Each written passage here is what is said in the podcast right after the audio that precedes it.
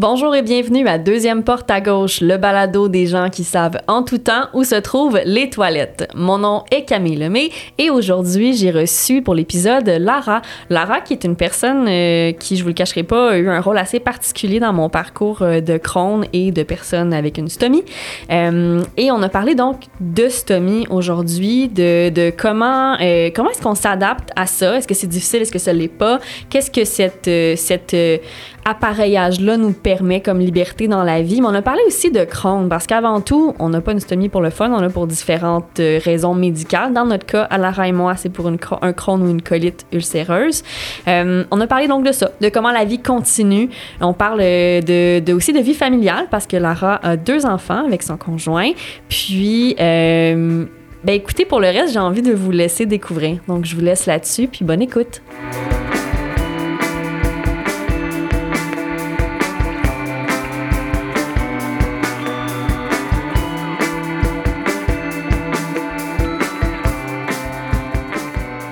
Lara, bonjour. Salut! merci, merci d'être ici. En fait, ce qui est drôle, c'est qu'on s'est parlé il y a probablement genre trois ans au téléphone une fois Pendant la pandémie. pendant la pandémie, puis on s'est pas reparlé depuis. Non. Euh, mais je pense que j'ai parlé de toi à vraiment beaucoup de gens. Euh, fait que je suis super contente de, de finalement te rencontrer Ben, aujourd'hui. moi aussi, enchanté. Écoute, aujourd'hui, euh, on va parler, euh, on va parler de stomie parce que c'est pour ça que je t'avais parlé au début. Ouais. Pour la petite histoire, on fait un retour en arrière parce que toi, moi, on le sait, mais les autres non. Là. Euh, il, y a, euh, y a à peu près trois ans, je savais que je devais de plus en plus me mettre à l'idée, ou enfin me faire à l'idée que j'allais avoir une stomie. Mais pour moi, c'était bien stressant. Euh, puis j'avais le souvenir que un photographe avec qui j'avais tra- j'avais travaillé m'avait dit qu'il y avait une amie qui avait une stomie, une fille à peu près mon âge, euh, tu sais, quelqu'un qui avait... de- Merci. Mais tu sais, quelqu'un qui a une J'ai pas histoire... ton âge, mais merci, on va dire que. Quelqu'un qui a une histoire un peu similaire euh, à la mienne, tu sais, je veux dire, pas, une- pas un homme de 60... J'ai- le papa d'une amie qui a une stomie Ouais. euh, depuis qu'il a 22 ans, tu sais, puis ça, Mhm. ça n'importe quand, je savais que je pouvais appeler Michel, Mhm. mais c'est pas pareil, tu sais. C'est pas la même chose. Fait que, bref, j'avais demandé est-ce que tu penses que je peux parler à ton ami T'avais accepté sans me connaître du tout, puis on s'est parlé pendant comme une heure facile. Absolument. Parce que j'ai eu le même réflexe que toi quand est venu le temps pour moi de faire mon opération. De trouver quelqu'un au Québec qui a une stomie, qui a mon âge, qui vit la même chose que Ouais. moi. Et qui peut me conseiller. Alors, euh, sans hésiter, j'ai accepté de, de répondre à ton appel. Mais je, je dirais pour vrai, cet appel-là a, comme, a changé vraiment mon approche. Puis tu sais, des fois, bon, on est, je suis sur des groupes de, de discussion sur Facebook. Tu m'en avais suggéré quelques-uns justement euh, à rejoindre. Puis euh, souvent, la question revient de, tu sais, comment t'as accepté ça? Je trouve ça difficile et tout ça. Puis moi, je dis tout le temps comme je pense que ce qui m'a aidé, c'est parce que justement, j'étais, j'étais prête, j'avais parlé avec toi. Tu m'avais parlé des, des aspects positifs du sac. Euh, Puis là, aujourd'hui, on, on fait, si je me trompe pas, sais, moi, j'en parle vraiment ouvertement. J'ai un podcast, j'ai un compte Instagram et tout ça sur, sur le sac, sur la maladie de Crohn. C'est pas tout le monde qui en parle ouvertement. Toi, je pense qu'aujourd'hui, on fait ton coming out de On stomie. fait mon coming out. C'est-à-dire, il y a certaines personnes, beaucoup de monde le savent, pas tout le monde le savent. Euh, pour la simple et bonne raison que j'en sens, je ressens pas le besoin d'en parler euh, plus qu'il faut. Euh, parce que, je t'en ai glissé un mot, là. Pour moi, une stomie, le sac, c'est secondaire à la maladie, c'est un accessoire à une maladie. Donc, pour se rendre à un sac, à une opération, parce que on se rend pas à un sac, on se rend à une opération chirurgicale sur une table d'opération, en bloc opératoire, anesthésié, pendant presque huit heures de temps, à se faire enlever un organe majeur, qui est un intestin. C'est un long processus pour se rendre là. Pour une jeune fille de ton âge, puis pour une jeune fille comme moi aussi, euh, il y a maintenant euh, peut-être 6 ans, 7 ans, euh, 2016. Euh, 24 mai 2016, euh, on connaît nos dates d'opération. Donc, pour se rendre à ce moment-là, ben, tu as un long chemin, puis qui a été la maladie. Puis toi aussi, tu as eu la maladie, Ouais. puis c'est de la souffrance. C'est une période de souffrance parce que notre maladie, la maladie de Crohn ou la colite ulcéreuse, tu sais, on en parle, c'est une maladie inflammatoire de l'intestin, mais c'est de la souffrance parce qu'on a mal. On a mal à différents moments, on a mal pendant des périodes euh, inflammatoires, mais c'est de la gestion de la douleur, souvent, à des moments, euh, c'est variable, mais euh, récurrente. à tel point qu'on se rend à une option qui est la chirurgie parce que tu as traversé différentes tentatives de traitement, puis moi aussi. Ouais. Tous les traitements possibles et imaginables là, sur le marché, on les essayait tous. Mhm. Des protocoles de recherche. J'ai fait de la médecine alternative. Euh, j'ai fait euh, de la méditation, j'ai coupé mon alimentation, j'ai, euh, tu sais, il faut essayer, hein, parce que c'est pas une option cette histoire d'opération-là. Euh, en fait, on, c'était méconnu, en tout cas pour moi, au tout début quand j'ai été diagnostiquée, début vingtaine, euh, complètement méconnu. Puis même mon médecin traitant, mon gastro, m'avait dit, ah, tu sais, Laura, euh, les sacs, euh, c'est pas quelque chose qu'on fait encore. Il y a tellement de traitements sur le marché, tu vas voir, on va trouver un remède à tes douleurs. Puis J'étais comme, OK, mais de quoi il parle? là? Puis probablement, tu sais, je suis dans la vingtaine, puis toi aussi, tu avais l'air d'une fille très active, qui pense à plein d'autres affaires autres que sa maladie. Fait que j'étais comme, what? Genre, non, là, comme, donne-moi les pilules, là, tout va bien Exact. aller, tu sais. Mais à un moment donné, ça évolue, cette maladie-là. Puis ça, on le sait pas au début. Puis, euh, euh, et il y a des, il y a des euh, degrés différents de la maladie. Puis c'est important pour ceux qui, qui- qui écoutent le podcast, là. Euh, je pense que nous deux, notre dénominateur commun, c'est qu'on a une maladie qui est assez... euh, on est dans les, dans les élevés, là. Dans les agressifs. Dans les là. agressifs. Ouais. On les appelle les réfractaires. Mm. Les Crohn réfractaires. Ouais. Euh, parce que euh, on est toujours dans le petit pourcentage de celui qui répond pas. Là. Ben, nous deux, on est là-dedans. On a un crâne de bélier, donc. C'est ça. Avec des cornes. Et voilà. Alors, euh, donc, c'est ça. Il y a certaines personnes, ça va très bien. Les traitements fonctionnent très bien. Puis c'est super. Puis thank God qu'il existe. Puis que la recherche est là. Puis qui, euh, que les, les, les gastro-entérologues font la promotion de ces traitements-là. Puis c'est, important de les faire. Puis de suivre ce protocole-là. Puis cette évolution de traitement-là. Tu sais, tu te rends pas à une chirurgie comme ça. Mais à un moment donné, t'as pas le choix. Puis tu es très, très, très malade. Puis ça a été mon cas. puis J'ai été très, très, très malade. Et j'ai su que, bon, il faut aller se faire opérer. Puis avoir un sac. Fait que oui, c'est un, c'est un processus euh, psychologique. Moi, c'était en mode urgence, fait que, tu sais, c'était comme assez agressif pour me rendre euh, euh, à l'opération, là. Mais il faut quand même se préparer. Mais pour moi, c'était une délivrance, là. C'est ça. Donc, tu sais, c'était comme, c'est une délivrance, là. Tu sais, j'étais comme, oh my God, là, là, je vais avoir une option, là, pour me délivrer d'une douleur. En tout cas, du moins, pendant un certain temps, tu sais. Donc, euh, je, l'ai vu comme ça, mais je savais que j'avais un, processus à faire quand même au niveau de l'acceptation, puis d'incorporer ça dans, mon, dans ma vie. Puis au moment où j'ai fait cette opération-là, j'avais déjà un enfant et, mon conjoint. Et, euh, et, et ben c'est ça, c'est de, de, de- de- bien fonctionner. Mais je pense que ça m'a quand même donné un coup de main, là, parce que quand tu as un enfant, là, euh, mettons que tu accélères assez rapidement ta rémission. tu sais. Malgré que ça a été une longue rémission pour moi, parce que j'étais très, très, très malade avant l'opération. Donc, euh, j'ai été hospitalisée suite à mon opération euh, plusieurs jours. Puis de remonter la pente, parce que comme tu le sais, on, on arrive, on touche, euh, on touche, euh, touche le sol, là, tu sais, on est, on est malade, on est maigre, on mange pas. Euh, J'étais à 100 livres mouillés. Ben, ça m'a pris beaucoup de temps à remonter cette pente-là suite à l'opération. Et euh, c'est dur là, au réveil hein, de cette opération-là. Là, tu sais, euh, euh, c'est dur, là, euh, mais il y a quand même une sensation de délivrance. tu sais. Et puis là, ben, c'est.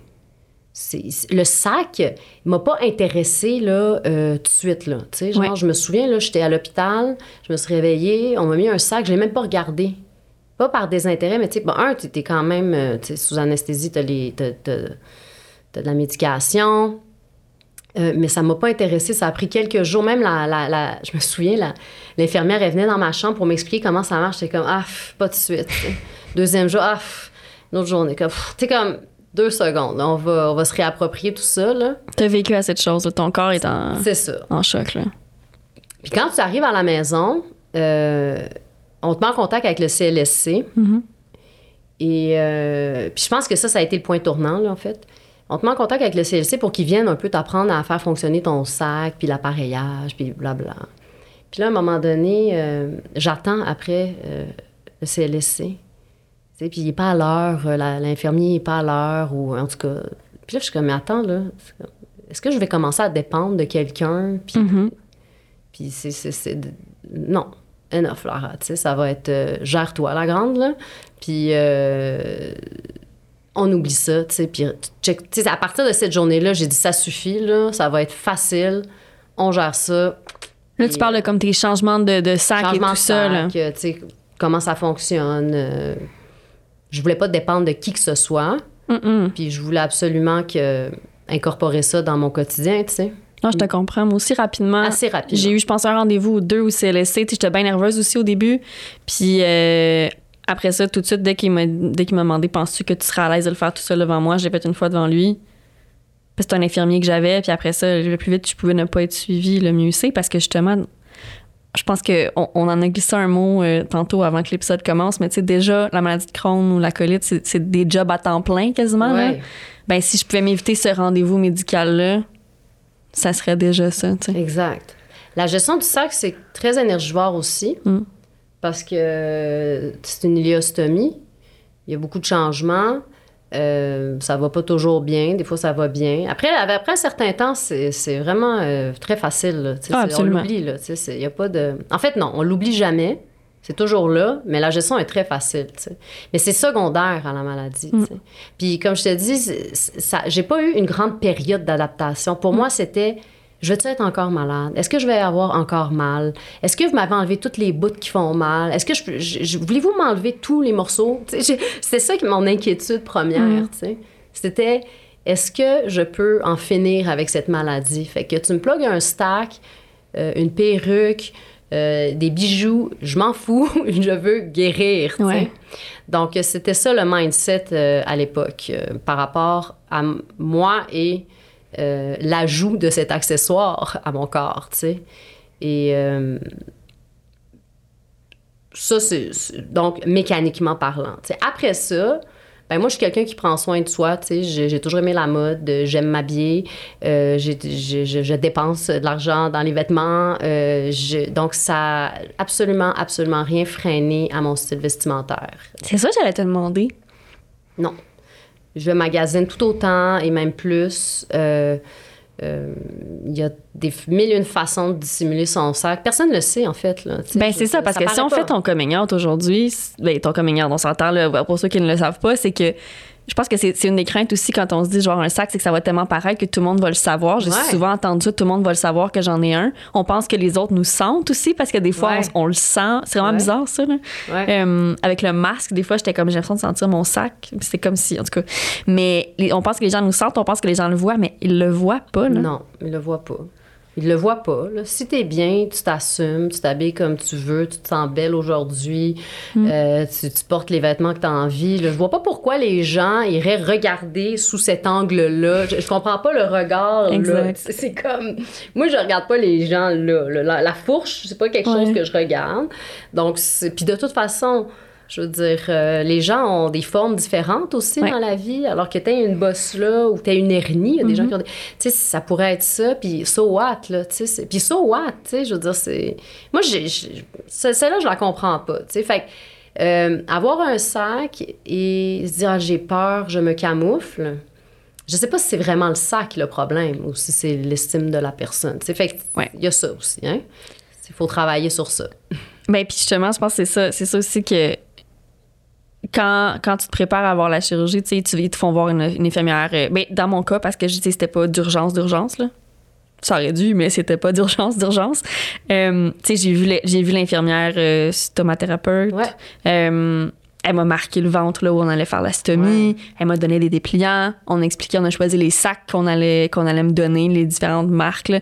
Ça, pourrait, je vais faire un épisode avec elle parce qu'elle l'a apporté de façon tellement positive là, euh, que je veux que tout le monde puisse parler à cette, à cette personne-là. là.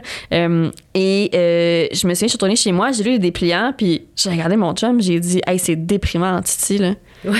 Puis sais, on était en pleine, on était en pleine pandémie aussi quand j'ai eu mes chirurgies. Fait que il y a juste lui à qui je pouvais, euh, Ouais. que je pouvais voir, tu sais, pour- puis tout ça. Puis j'ai dit là, les dépliants, ça me dit, euh, vous avez 80% de chance, je sais plus c'était combien, mais tu sais, de, de tomber en dépression après, vous d'avoir une mauvaise euh, estime de vous-même, mais tu sais, sachez que la pente peut se remonter. Puis j'étais là, mais voyons non. Tu sais, à la base, euh, je veux dire, euh, oui, j'ai eu des hauts et des bas, mais en général, j'ai un bon moral. Ouais.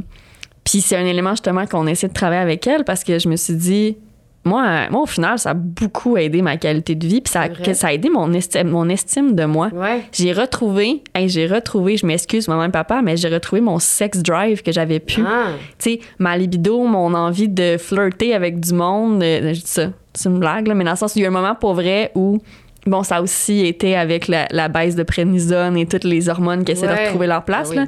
Mais à un moment donné, je me suis dit, hey, je suis vraiment sexy aujourd'hui, puis je m'étais pas sentie sexy depuis super longtemps, tu sais. wow.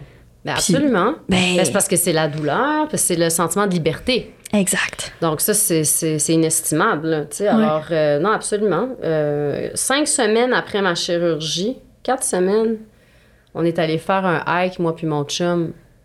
J'ai des photos. Je suis comme, comment ça, je suis allée monter? On dirait que c'était comme... Tu sais, j'avais encore de la difficulté à marcher, mais j'étais allée faire un hike euh, au Vermont avec lui. Wow.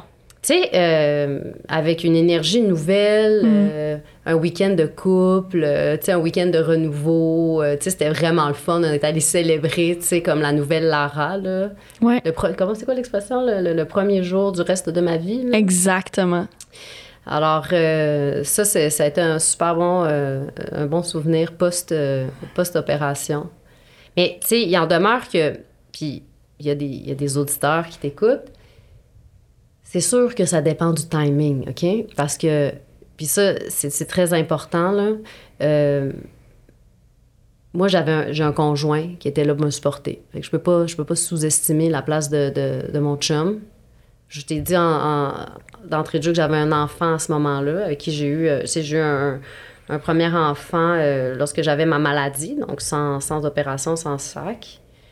Fait qu'il y avait quand même des éléments pour me driver, pour me motiver, pour m'élever, pour m'aider, pour m'accompagner.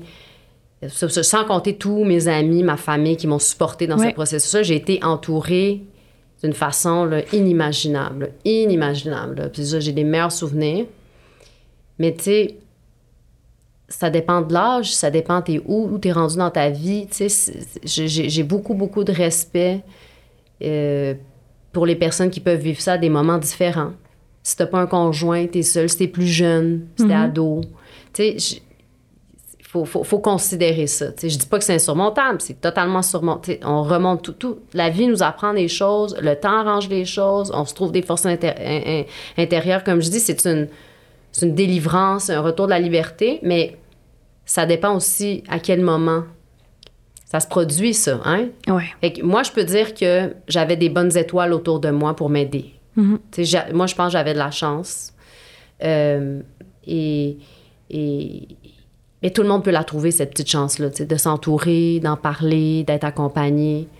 Euh, S'il y a des gens qui doivent passer à travers cette opération-là, ça se fait, là. Ça se fait, ça se fait, il y a de la douleur, il y a, il y a de l'acceptation, il y a du temps, mais tout se fait, là. Puis je vous dis, après ça, tu sais, on est libre, là. C'est- C'est vraiment incroyable, la liberté que ça procure. Incroyable. Ah ouais, non, c'est ça. Je, je me souviens encore de la... Bon, j'ai eu deux opérations. J'ai eu une première pour une colostomie, puis après ça, il y a eu des complications. On a fait une colostomie plus tard, mais même après la, la première opération, c'est ça.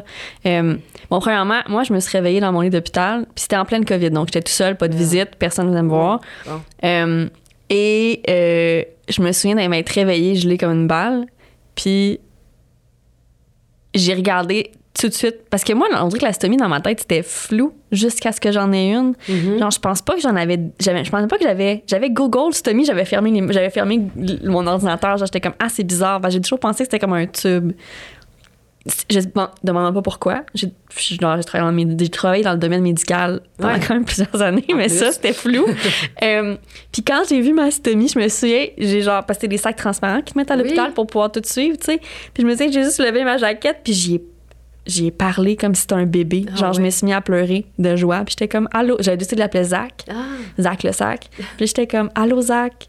Moi, c'est Camille.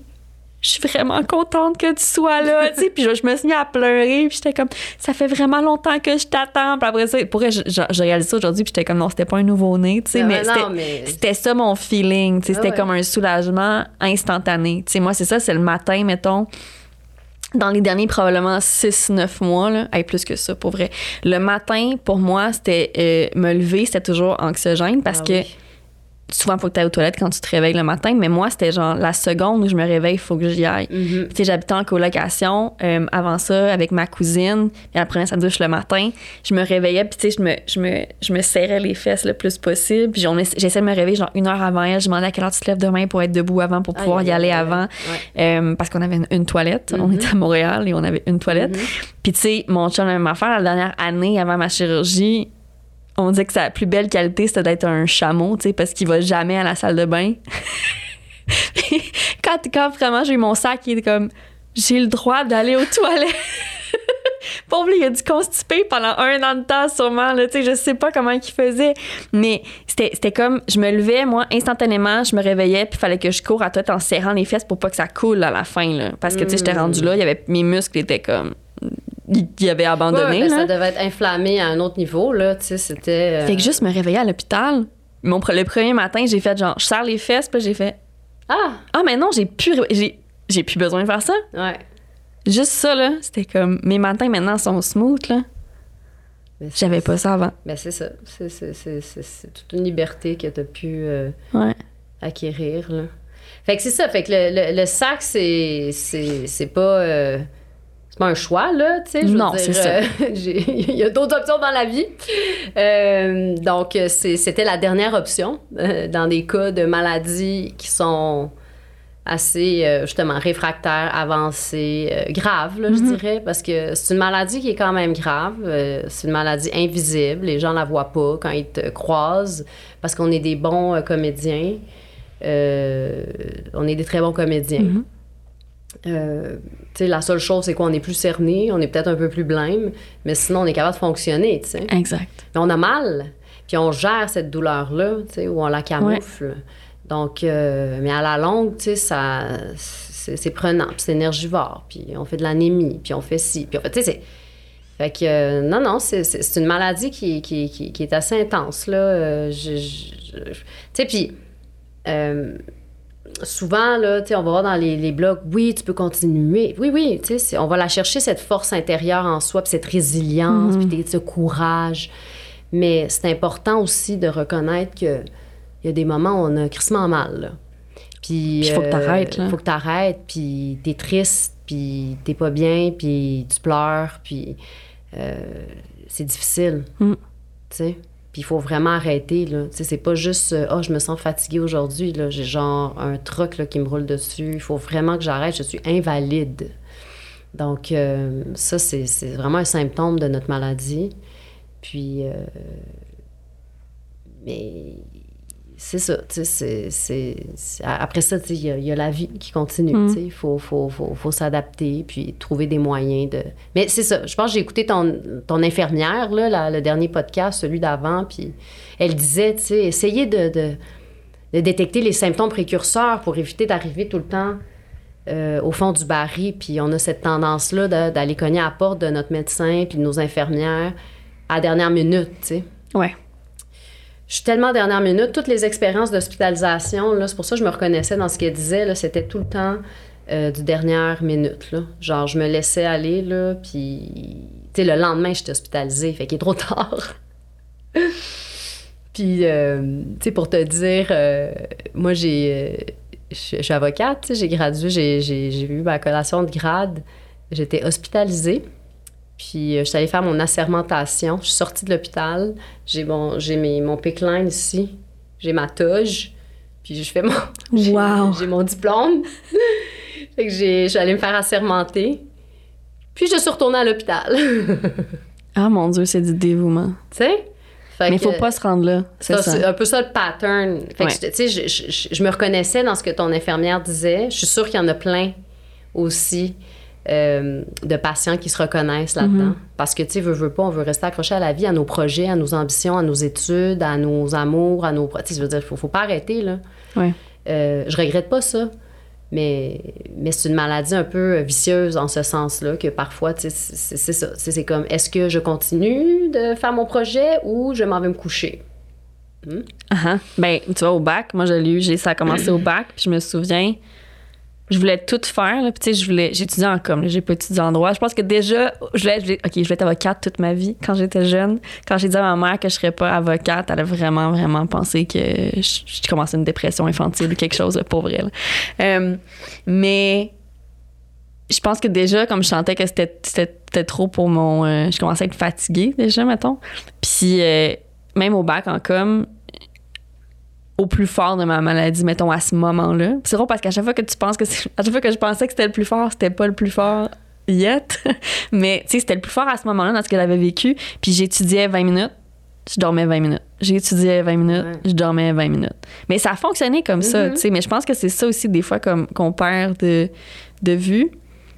C'est. faut justement arrêter. Puis tu sais, il y a tout le temps l'espèce de. que ce soit, mettons, en oncologie ou dans les maladies chroniques, comme ça, il y, a y toujours l'image du. euh, quand tu regardes les, les hashtags, mettons, sur Instagram, c'est genre Crohn- Crohn's Fighter, comme des battants, des combattants, puis comment est-ce que toi, tu combats la maladie.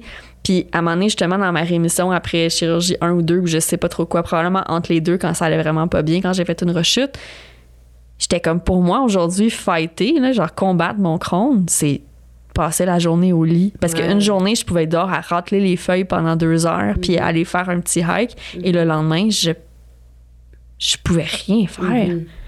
Je pouvais absolument rien faire, mais c'est d'accepter aussi que tu vas avoir des moments où il faut que tu ralentisses parce que tu as besoin de ces moments-là si tu veux continuer justement à avoir ta carrière, à avoir tes projets qui t'excitent, à pouvoir être là, mettons, dans ta, même dans ta vie familiale. Je veux dire, euh, moi, c'est comme, c'est un des éléments aussi qui m'a.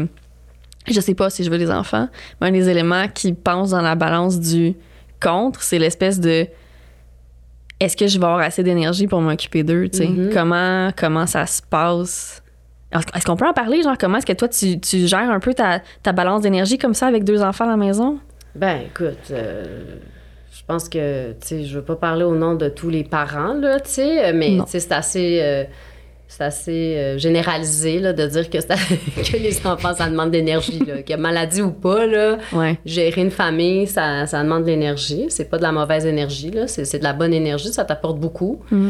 Euh, mais euh, c'est sûr que pendant certaines périodes de, de, de l'enfance, t'es un peu secondaire, là. Puis c'est ça, ça, c'est ça le grand défi, là, c'est de ne pas s'oublier à travers la famille et tout ça. Euh, donc, euh, ça se fait, là. Je veux dire, tout se fait, là. Je veux dire, je, je le fais, là. Tu sais, je, je, je suis là, je suis vivante, là. Tout, tout fonctionne. Euh, Il y a des périodes, comme n'importe quelle période dans l'enfance, là, qui sont plus rock and roll. Puis après ça, ça... Tu vois, moi, je suis en train de m'en sortir, là. Ça va un peu... Ça, ça va mieux, là. Mes enfants ont 9 ans et 5 ans. Euh, mais euh, non, non, ça, ça, se fait. C'est sûr que... Ben, je peux parler de de ma première grossesse. Euh, ma première grossesse, j'avais pas eu d'opération, mais j'avais la maladie. Là, c'était plus à ce moment-là. Moi, j'ai eu un diagnostic indéterminé. Là, ça oscillait toujours entre colite ulcéreuse ou Crohn. Fait que bon, à ce moment-là, on était plus sur la colite. J'ai eu une grossesse à risque. Là. Quand tu as une maladie inflammatoire, une maladie, une MII, généralement, tu es en grossesse à risque, je crois. Là. Je veux pas, Surtout si c'est actif, là. Ouais. Surtout si c'est actif. Peut-être qu'il y en a qui l'ont pas, là. Euh, mais moi, j'ai été suivie en grossesse à risque. Ça a quand même bien été, euh, mais euh, ma grossesse a activé un peu la maladie. Euh, puis si je peux faire une parenthèse, euh, moi, mes hormones activent la maladie, mes menstruations activent ma maladie. Euh, ça va toujours moins bien euh, quand je suis pré-symptôme, euh, enceinte. Euh, Il y, a, quelque chose avec les hormones. Fait que euh, s'il y a un médecin qui nous écoute, là, c'est comme, trouvez-moi le problème avec les hormones et la maladie, s'il vous plaît. Donc,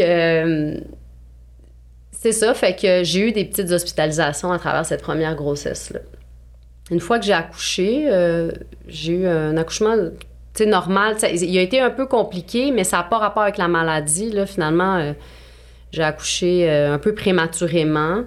Euh, mais euh, bon, je je pourrais- je- je suis pas prête à dire qu'il y a un lien avec la maladie, mais suite, suite à mon accouchement, l'année qui a suivi, alors là, moi, ça a exacerbé complètement euh, ma maladie, complètement. Donc, la chute d'hormones euh, et tout ça, là. Fait que ça, ça a été plus rock and roll quand tu demandes de l'énergie, là. C'est là que j'ai trouvé ça difficile pour moi parce que là, j'ai atteint un autre niveau. Puis c'est ce qui a été précurseur justement de mon opération, là, tu sais, là, un an Ouais. et demi plus tard, là, suivant le... Je suis retournée travailler, puis ça n'a pas fonctionné. Fait qu'une bonne année et demie, 18 mois après, euh, c'est là que ça m'a amené vers cette opération-là. Euh, puis... euh, donc, c'est ça. Fait que moi, je te dirais que c'est le post, post-maternité, le postpartum, là, qui a vraiment créé une exacerbation de la maladie et j'ai pas pu m'en sortir euh, avec aucun traitement. Ce qui m'a amené à euh, considérer là, la, la- la chirurgie en deuxième plan. Mais, mais c'est ça, là, j'ai un petit, euh, un petit rappel que j'étais tombée enceinte aussi en ce moment-là. Fait que j'étais encore enceinte avec euh, un projet d'opération parce que j'allais pas bien. Puis là, on savait plus quoi faire. Est-ce qu'on m'opère? Est-ce que, Mm. tu sais, j'étais très malade, j'étais hospitalisée. Puis finalement, j'ai fait une fausse couche qui était un petit peu, tu sais, bénie des dieux, là, tu sais, parce que j'aurais pas pu mener à terme cette grossesse-là. Normalement, j'étais trop, trop, trop, trop malade. C'est ça. hein. Et opération, et la vie continue, je vais vraiment mieux. Et je retombe enceinte euh, de mon deuxième. Et euh, ben, ma troisième grossesse, dans le fond, mais mon deuxième enfant. Et euh, j'ai eu une bonne grossesse. Ça a bien été. Euh, Jusqu'à la toute fin, là, la 31e, 32e, malheureusement, là, j'avais une stomie. Et euh, j'ai eu un, un blocage quand même important qui m'a amené à être hospitalisée et euh, j'ai dû être nourrie par intraveineux avec, à travers un PIC line euh, parce que l'utérus bloquait justement la stomie. Tu sais, c'était pas... C'était douloureux, c'était assez douloureux. J'étais malade, là, je, je vomissais. Si, ta, si ta stomie est bloquée, ben, tu peux pas te nourrir. Là, donc, euh, le bébé, c'est- compliqué. Fait que oui, c'était une période un peu stressante. Euh, donc oui, c'est des éléments à considérer là, avant de vouloir faire des enfants, tomber enceinte. euh, mais ce que je peux te dire, c'est qu'il y en a plein là, des filles là, et- qui, qui tombent enceintes, qui ont, euh, qui ont cette maladie-là. Ça, ça, ça se fait quand Ah oui. bien suivi. Idéalement, si t'es pas dans une période de crise. Mais sinon, lorsque tu es bien suivi, euh, il y, a- il y a plein de spécialistes euh, qui, qui- qui- qui prennent en charge ça, qui s'occupent bien. J'ai été super bien prise en charge, super bien. Malgré ça, malgré ces difficultés-là, j'ai mis au monde de- deux magnifiques enfants, deux beaux bébés, puis ça a bien été. Fait que s'il y a des gens qui se posent la question, tu sais, euh, je suis pas médecin, encore une fois, là, mais, puis c'est sous recommandation du médecin. Mais moi, ils m'ont jamais dit, mes médecins, tu peux pas faire de bébé. Au contraire, ils m'encourageaient euh, à, à fonder une famille. Puis moi, c'est quelque chose que je voulais. C'est ça. OK? Ça, après ça, c'est une question personnelle. là. Ça, là, ça, je rentre pas là. là. Ça, c'est une question personnelle. Je veux ou je veux pas des enfants. Mais mettons que moi, j'en voulais vraiment. Ça faisait partie de mes projets. Ben, j'avais la confirmation de euh, mon équipe mé- médicale que je pouvais aller de l'avant. Oui, puis je pense que c'est aussi de ce que mon équipe m'a expliqué, parce que tu sais, veux, veux pas, on a ces discussions-là, même si c'est pas un plan, là. Euh, de d'en parler à ton infirmière ou à ton gastroentérologue, juste pour être sûr justement que ta maladie soit stabilisée. C'est ça. Euh, parce que ça peut être différentes complications, mais t'en as aussi. Puis je pense que c'est ça à l'époque, tu m'avais, tu m'avais encouragé quand on s'est parlé la première fois, euh, à aller sur différents groupes euh, de discussion Ouais. sur Facebook. Puis il y en a un qui c'est genre euh, Ostomy and J Pouch Moms. Ouais. Euh, puis tu je me sais, je me sais, tu m'avais dit. Là, je sais que ça, ça a le nom Moms dedans, mais tu sais, même si tu n'es pas une maman ou que tu ne souhaites pas nécessairement avoir d'enfant, je te recommande d'y aller parce que c'est le fun, c'est une communauté de femmes. Donc, des fois, c'était des questions plus délicates parce que la maladie de Crohn, ben, euh, ça peut, euh, ça peut avoir, ou même la chirurgie, je te dirais, peut avoir des répercussions sur ta santé féminine. Euh, moi, j'en ai eu pas mal de Oui. répercussions par la suite. Puis c'est le fun parce que c'est une communauté justement où tout le monde peut se parler de Ah tout. oui. Puis là-dessus, il y a- il y, a beaucoup de femmes qui ont des grossesses qui sont qui ont aucun problème. T'en as aussi qui partagent leurs défis, mais t'as beaucoup de gens qui ont Oui, pas oui. de Puis il y problème. en a que c'est plus euh, en amont. Là. Il y a des, des filles qui sont plus en fertilité, qui Mhm. posent des questions sur est-ce que je suis encore fertile ou qui vont faire des traitements de IVF ou de peu importe. Là.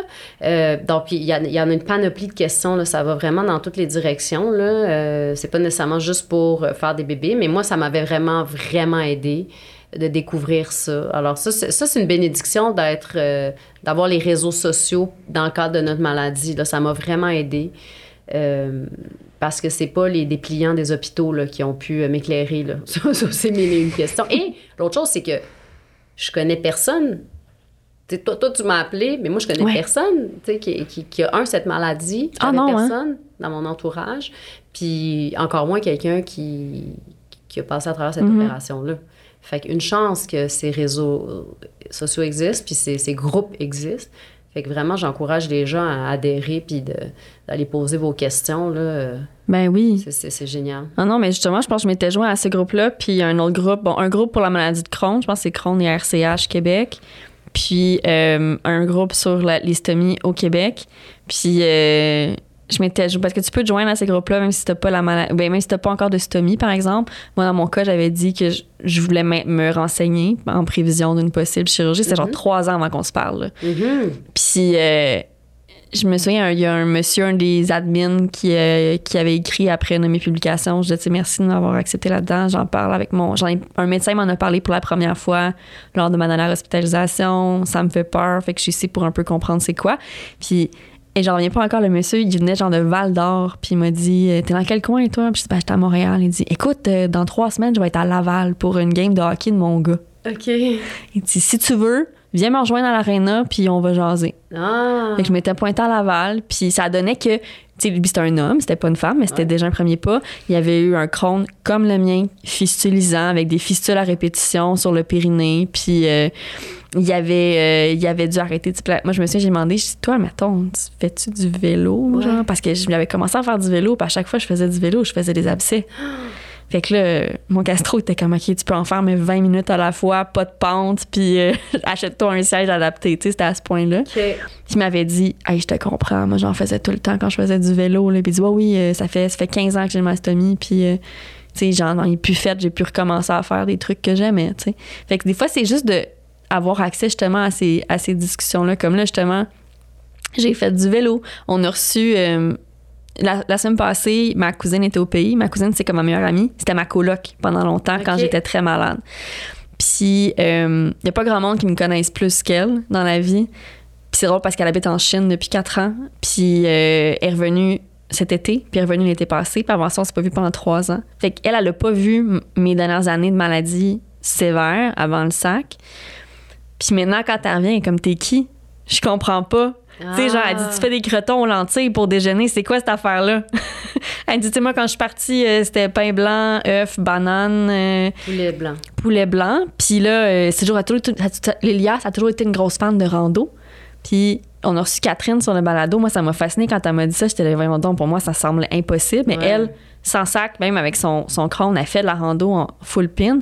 Mais Christy, la semaine passée, on s'est fait. J'étais tellement fière. Là, on a fait euh, un deux jours de rando, genre 17,5 km le premier jour, 5 le lendemain, pack sac, le- puis tout équipé, on dormait en refuge.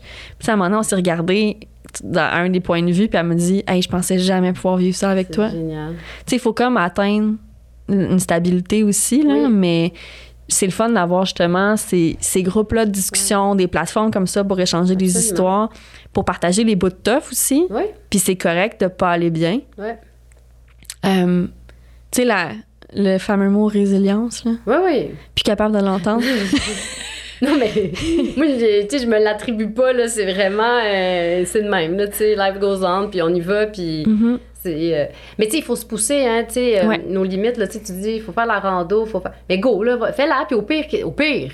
Mhm. Non, mais au pire, au pire, on a vécu pire.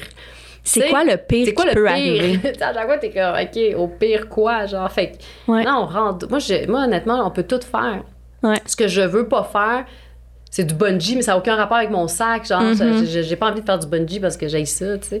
Ouais. Mais je veux dire, OK, mais du ski alpin, on en fait. On fait de la.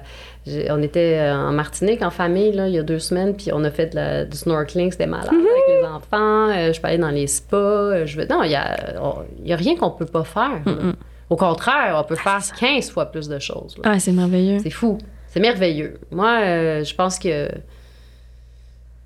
c'est ça. Ça t'apporte une liberté. Mm. Puis, et je pas, je suis pas prête à dire ah, je l'aurais fait avant, parce que des fois il y en a qui se disent si j'avais su, Ouais. je l'aurais fait avant. Mhm. Je pense qu'il faut suivre quand même cette évolution ce protocole euh, médical. Il y a des médicaments qui fonctionnent, puis il y a des traitements qui fonctionnent.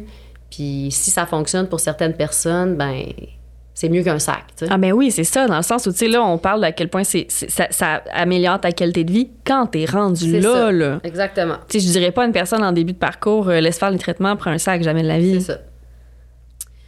Euh, c'est ça. Mais Exactement. oui, puis c'est drôle parce que tu sais, c'est quoi le pire qui peut arriver? Même euh, avant ma chirurgie, tu sais, c'est ça. C'était plein. Tu sais, moi, c'était pic COVID. On voyait plus personne à part dehors, là. C'était dans ce moment-là. Ouais. Puis j'avais une de mes bonnes amies, euh, Ariane, depuis le secondaire. On se connaît depuis qu'on a 12 ans. Puis elle dit, OK, ben là, tu sais, quand tu prends plein de prednisone, puis que tu prends des immunosuppresseurs, puis que tu es en pic COVID, puis que tu as des abcès actifs, ben tu vois pas vraiment de monde en pleine pandémie, tu sais. Fait qu'elle m'avait dit, je sais que ça te stresse, est-ce qu'on pourrait comme aller, aller marcher dehors? Mais moi, à ce moment-là, je faisais de l'incontinence assez sévère. Fait que là, j'étais là, ben là, je sais pas. Puis mon anxiété était comme dans le tapis, tu Ben sais, oui. c'était avant mes chirurgies. Puis je me souviens, elle m'avait dit, OK, tu sais, je comprends. Euh, si jamais ça te tente, on va aller marcher dehors, dans tel parc. Les filles viendraient, on se mettrait comme tout à distance. Euh, puis je dis, ouais, mais tu comprends pas, moi, ça me prend des toilettes, puis il n'y en avait pas nulle part. Puis elle dit, ouais, mais on a regardé au parc Jarry, on met des bécosses à plein d'endroits. Fait qu'on irait là. Ah! Puis j'étais comme, OK. Puis là, j'ai dit, oui, mais elle dit, OK, euh, c'est quoi le pire qui pourrait arriver? Puis j'étais comme, ben, que je me fasse des culottes. Mm. Puis elle était comme, OK, là, juste pour que je comprenne, si ça, ça arrive, c'est-tu grave? Genre, comme, qu'est-ce qui se passe? Ça peut t'amener des complications? Puis j'étais comme, non, mais ça va vraiment être humiliant. Puis là, elle était comme, OK. J'ai dit, ben, j'ai des couches. Puis elle dit, ça te dérange-tu d'en mettre une? Mettons, ça te tenterait dessus? Puis j'étais comme, ben, je pense que oui. J'ai mis mon saut de neige, j'ai mis ma, ma, ma couche, puis on est allé marcher, puis il s'est rien passé. J'ai- ça m'a fait du bien. Mais souvent, Ah, c'est ça qui nous arrête. Non, non, c'est vraiment, t'as relativisé, puis euh, c'est faut, faut relativiser. C'est quoi le pire? Mais vraiment, là, Mm. c'est que, quelle situation. Tu vois, c'est incroyable, cette maladie, où est-ce qu'elle peut nous amener, là. Uh-huh. C'est incroyable. Fait que j'espère qu'il y a des gens qui vont se reconnaître dans, dans, dans, dans ce que tu dis là, là parce que c'est. euh, c'est c'est ça, hein? Puis ça, ça a affecté sûrement ton anxiété et euh, Ben oui. les sorties. euh, Plus dans les derniers temps, mais dans je te dirais. En tout temps, tu sais, c'est pour ça aussi que le balado, c'est genre le balado des gens qui savent en tout temps où se trouvent les toilettes. Mais ça, c'est mon ami dont le père a une stomie depuis a 22 Ouais. ans qui m'avait dit ça à un moment donné. Il m'avait dit Mon père, en tout temps, il sait sont les toilettes. Ouais. Tout le temps, tout le temps. Puis après ça, j'ai réalisé que. En effet, maintenant, mes amis, des fois, sont comme Camille, sont où les toilettes quand on arrive à quelque part? Puis je suis comme Ah ouais, ça, c'est un food court. Légalement, ils ont toujours les toilettes à côté des- de la nourriture, t'es obligé. Fait que va là-bas, il va en avoir un. Si on est dans tel restaurant, puis je regarde comment c'est orienté, je suis comme moi, c'est là-bas. Sinon, si on est au magasin, je sais que Simon's en a un au deuxième étage, le labé en a Ah. toujours un. Tu sais, tu le sais, son. où. Moi, c'est mon chum qui est comme ça. Ouais. Ouais. C'est mon chum.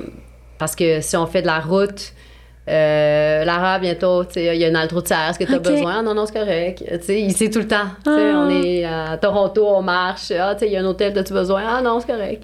Tu sais, tout le temps. C'est lui, Mhm. c'est lui qui me fait pas, ah, t'as raison, faut que j'y aille. Tu sais, c'est rendu que. Ah, c'est bon, sais, c'est ça. le fun. Euh, c'est le fun quand tu l'oublies. Oui, mon Dieu, oui. Que euh, ça, c'est un avancement. Tu sais, c'est un avancement. Ça, c'est, entre autres l'opération qui a permis de dire, ah, ben, tu Mm. peux surfer des longues périodes, là. C'est extraordinaire, là. Mm. Justement, la rando, tu sais, des, des grandes randonnées. Ouais. Euh, Faire de la voiture, c'est ça. Je pense que, tu sais, mon dernier été avant la chirurgie, c'était le premier été de la pandémie. Fait que les vacances, c'était Côte-Nord, Gaspésie, tu sais, on se limitait à ça. Puis moi, les road trips, euh, c'était ma bête noire, là. ah oui. Nick, il peut, il peut conduire pendant 10 heures, pas de problème. Moi, là, on oublie ça. Fait qu'on s'est rendu en, Cô- sur la Côte-Nord, toi. En voiture. Ben oui. On a fait ça. Mes amis disent que c'est long parce qu'on l'a fait, je pense, en 4 ou 5 jours. Mais je dis, ben non, mais il fallait qu'on arrête souvent. Il y a des longues stretches où euh, il n'y avait pas de toilettes.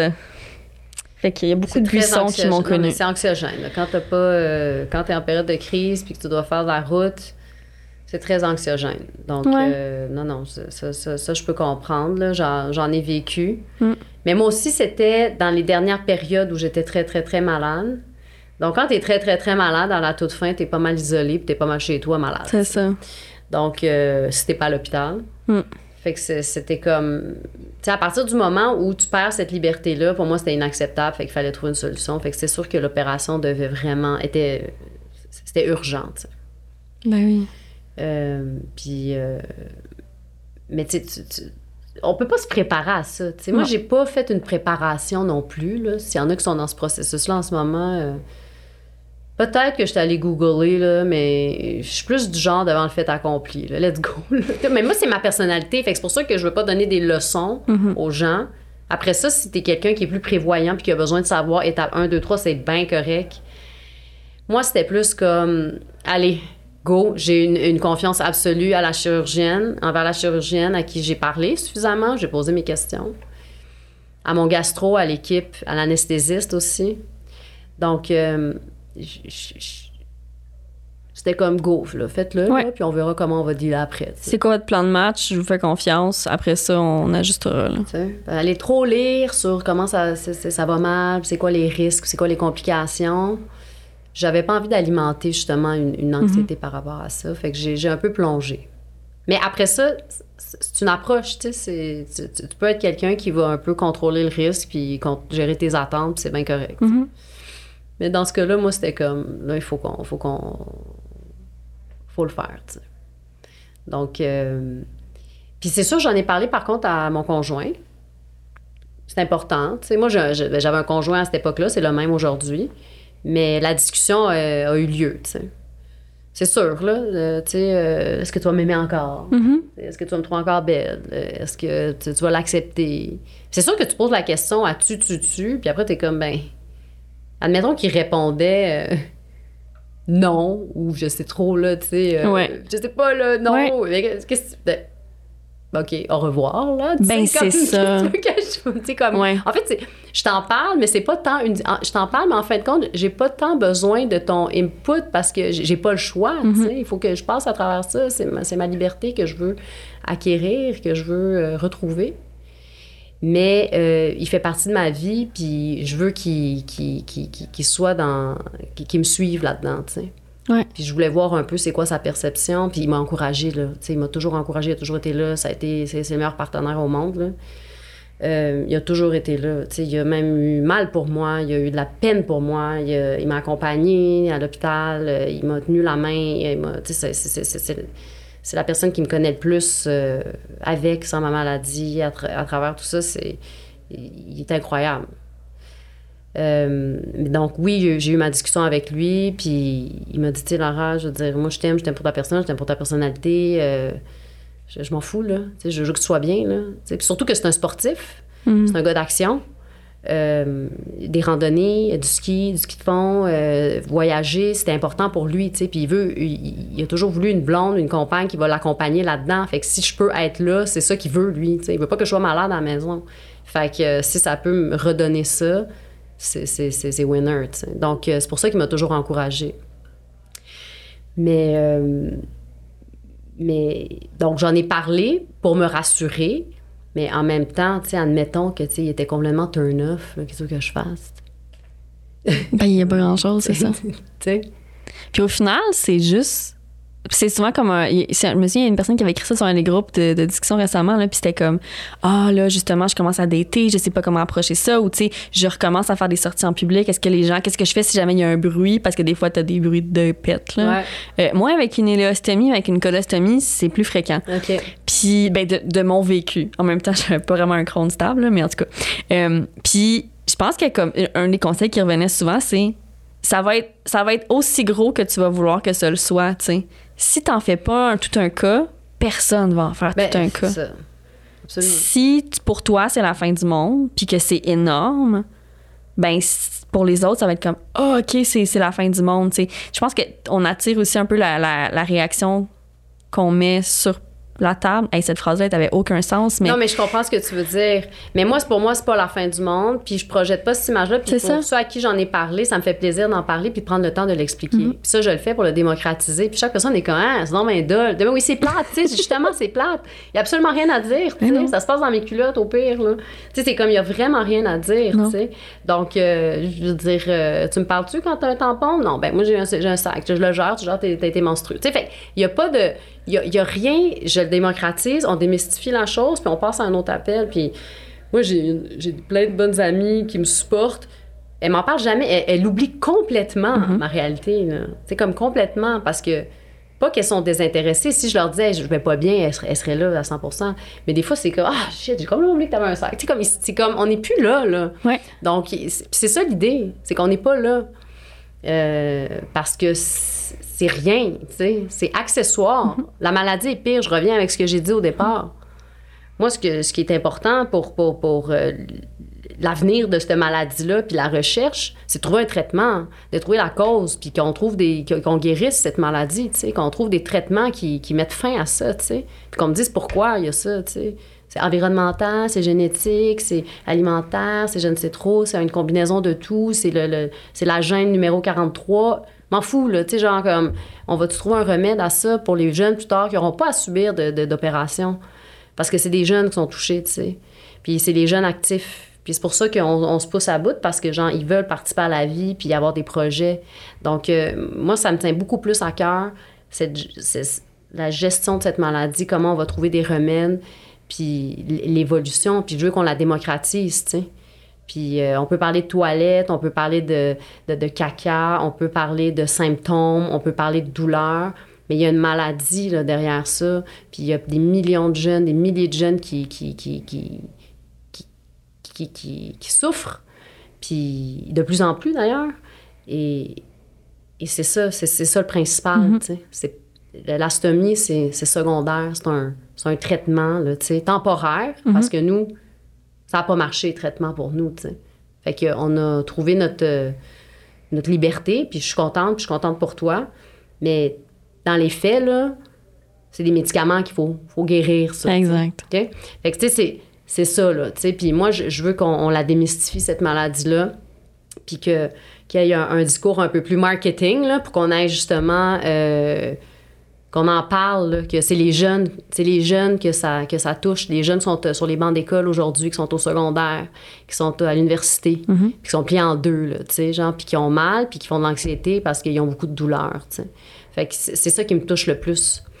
Euh, puis je, je souhaite euh, du fond de mon cœur que d'ici les prochaines années, il y a assez de, de financement pour, euh, pour trouver des remèdes euh, finaux. Là. Oui, bien la bonne nouvelle, c'est que selon ce qu'on ce qu'on me dit, là, c'est le docteur Jean Chou qu'on a reçu ici, mais aussi d'autres gastro-entérologues. D'ailleurs, docteur Jean Chou, j'avais posé une question hors euh, micro, que Ouais. je- mais j'ai demandé pourquoi la gastro-entérologie, parce qu'il me semble que c'est pas sexy justement comme spécialité. Ce qu'il m'avait dit, c'est que c'est une des spécialisations où il y a le plus de recherche. On a vraiment, il dit presque carte blanche, il y a une grande latitude, les gens veulent investir là-dedans parce que surtout en Amérique du Nord, les maladies inflammatoires dans l'intestin, si on prend juste cette partie-là, mettons de la gastroentérologie, c'est tellement répandu, on a la plus grosse euh, propension à travers le monde euh, en termes de représentativité. Euh, et ça n'arrête pas de, de croître. Là. Fait que ça prend la recherche, ça prend des C'est ça. nouvelles, euh, ça prend des nouvelles données, ça prend une meilleure connaissance. Tu sais, même depuis, mais toi, je sais pas, ça fait combien de temps que tu as ton diagnostic? Moi, ça fait 13 ans.